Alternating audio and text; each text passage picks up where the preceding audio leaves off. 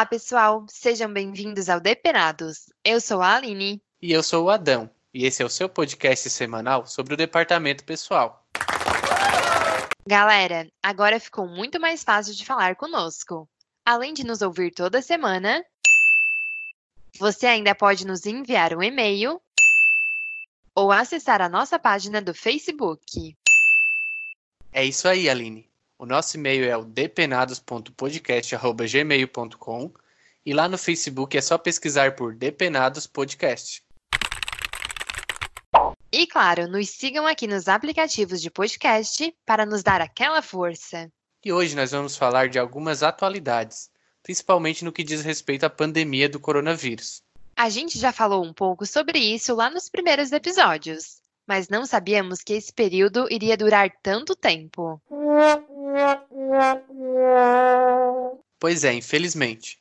Mas agora chegou a vez de falar sobre as mudanças que aconteceram nessas legislações da pandemia após alguns meses. É, Adão, eu soube que teve coisas que mudou, que prorrogou, que caducou. Vixe, foi tanta coisa que eu até me confundo. Não consegue, né? Foi bastante coisa mesmo. Mas vamos explicar certinho aqui para os nossos ouvintes. Tudo começou com a medida provisória número 927.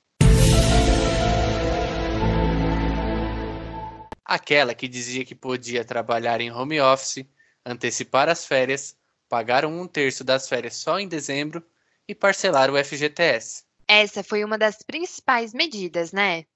Inclusive, agora no mês de julho, que começou o parcelamento do FGTS. Nope. E que o pessoal está fazendo pelo site do Conectividade Social. E morreu.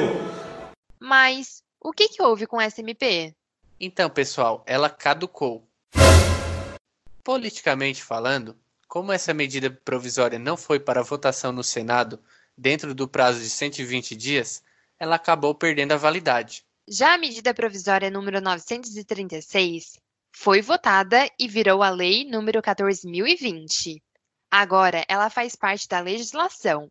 Sendo assim, os acordos podem ser feitos até o final do ano, que é o período de estado de calamidade pública.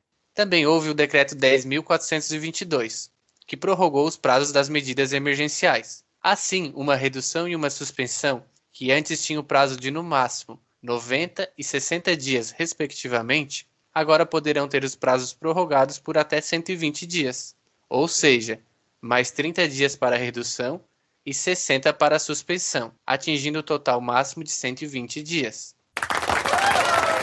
No caso, esse período pode ser para cada medida ou para as duas consecutivas. O importante é não passar de 120 dias. Em relação aos prazos, vale lembrar também que para fazer uma medida valendo 120 dias, o acordo só pode ser feito a partir do dia 14 de julho. Pessoal, não vão fazer esses acordos retroativos, hein?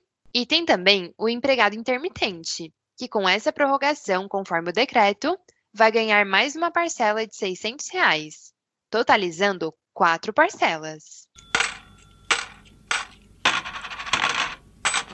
Um ponto importante que a lei alterou em relação à MP é que agora os acordos devem ser enviados para o sindicato. Na época em que só a MP estava em vigência, foi uma dúvida bem recorrente do pessoal, pois apenas alguns tipos de acordos, conforme o salário do empregado, tinham a obrigatoriedade de passar pelo sindicato. Um outro item que a lei trouxe foi em relação às gestantes. Já que a MP não deixava claro como deveria ser feito e se poderia ser feito. A lei deixou claro agora que pode sim ser feito. E quanto à estabilidade, deve ser acrescido o período de redução ou suspensão como estabilidade ao final do período de licença maternidade. Quanto aos aposentados, a lei orienta que eles não possuem o direito à ajuda do governo. Porém, caso a empresa queira realizar uma redução ou suspensão para que ela mesma pague o que ele teria de direito de seguro-desemprego, pode realizar sim o acordo.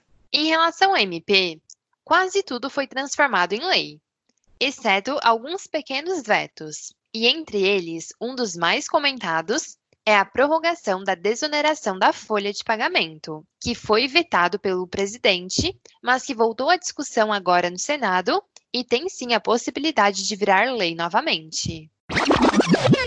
É, pessoal, agora temos que esperar as próximas fases desse jogo político e ver qual lado que vai sair vitorioso.